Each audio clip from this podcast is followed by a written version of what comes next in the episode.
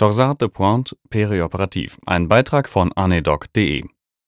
Da macht man nichts ahnt eine Narkose bei einer nahezu gesunden Dame mittleren Alters und dann das. Bäm! Tachykardie, ventrikulär Tachykardie, Kammerflattern, shit. Das Bild seht ihr auf meinem Blog. Das sieht sehr eindrucksvoll aus. Ich hab's dokumentiert. Upsi. Sehr überraschend. OP, Humerus-Osteosynthese nach Stolpersturz, Vorerkrankungen, Zustand nach TVT vor einem Monat, ansonsten noch so Dinge wie Hypertonie, Hypothyreose, blandes Labor.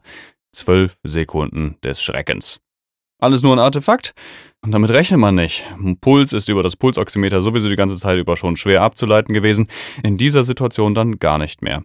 Im ersten Moment dachte ich noch, dass das ein Artefakt sei, weil der Chirurg in genau dieser Situation mit seinem Hämmerchen einen Nagel reingedroschen hatte.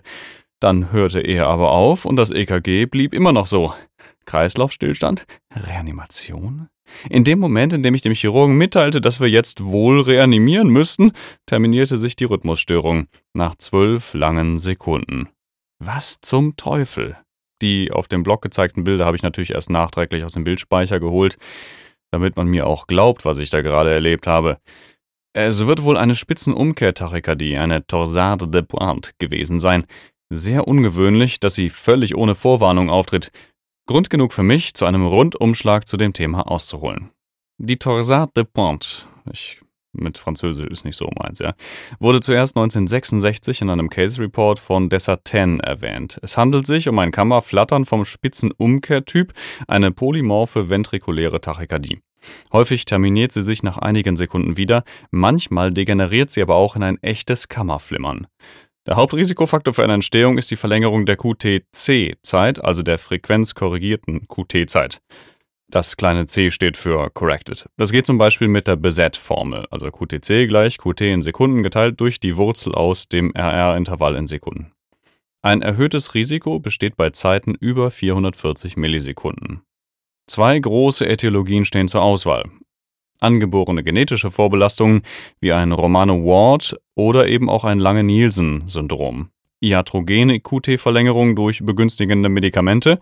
Naja, und dann gibt's halt noch das sporadische Long-QT-Syndrom ohne familiäre Vorbelastung, wo man einfach nicht weiß, wo es herkommt.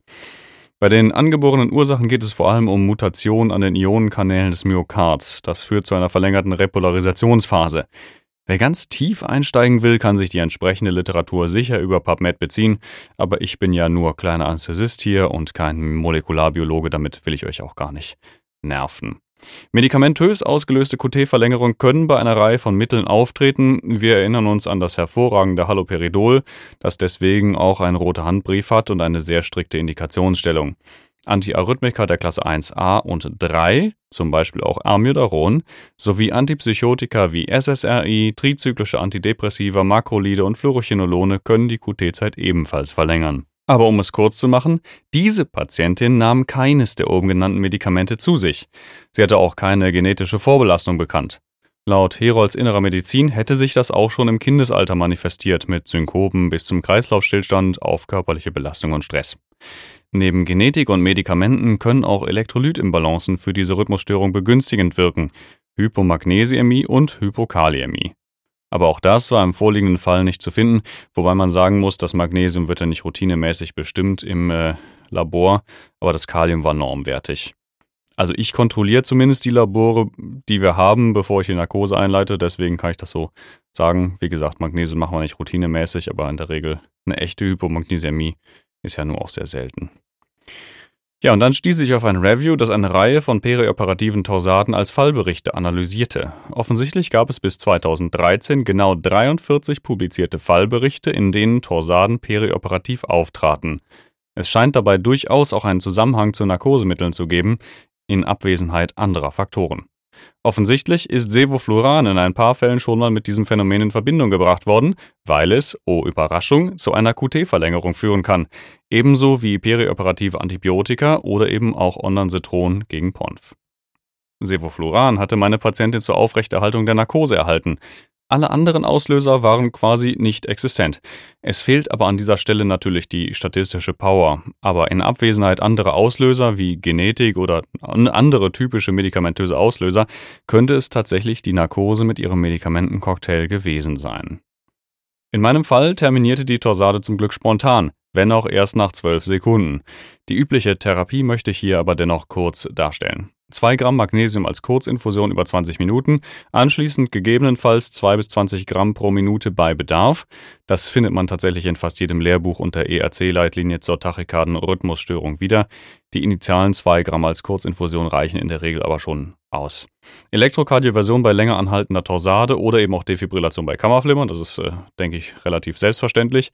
Overdrive Pacing kann auch erfolgreich sein, wenn man das dann schon mal gemacht hat.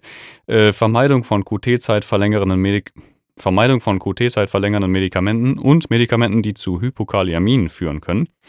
Ausgleich von etwaigen Elektrolytimbalancen und äh, gegebenenfalls auch die prophylaktische Therapie mit ICD, außerdem die Gabe von Beta-Blockern ohne intrinsische Aktivität und Magnesium. Äh, für detailliertere Einzelfallentscheidungen verweise ich dann an dieser Stelle auf den Kardiologen eures Vertrauens. In den Leitlinien heißt es immer so schön Expertenrat einholen. Zusammenfassung. Postoperativ wurde sie zur weiteren Therapie auf die Überwachungsstation aufgenommen und dort kardiologisch auf den Kopf gestellt. Auch in der Choro konnte man keine wirklichen strukturellen Auslöser finden. Somit ist eine iatrogene Verursachung durch die Narkose zumindest recht wahrscheinlich. Wenn man den angeblichen Stolpersturz noch mit einbezieht, könnte es natürlich sein, dass sie das Phänomen schon vorher ausgebrütet hatte und sich nur und es sich nur in der Narkose das erste Mal wirklich dargestellt hat. Gerade wo eine Torsade auch einfach nur, zumindest zunächst, Schwindel machen kann. Das reicht ja schon zum Stolpern aus. Oder es ist eine sporadische Form, naja, das wäre die unbefriedigendste Ursache. Aber da sieht man mal wieder, dass man auch bei vermeintlichen Routinenarkosen aufpassen muss wie ein Luchs. In diesem Sinne, bleibt sauber und sicher. Bis zum nächsten Mal. Tschö.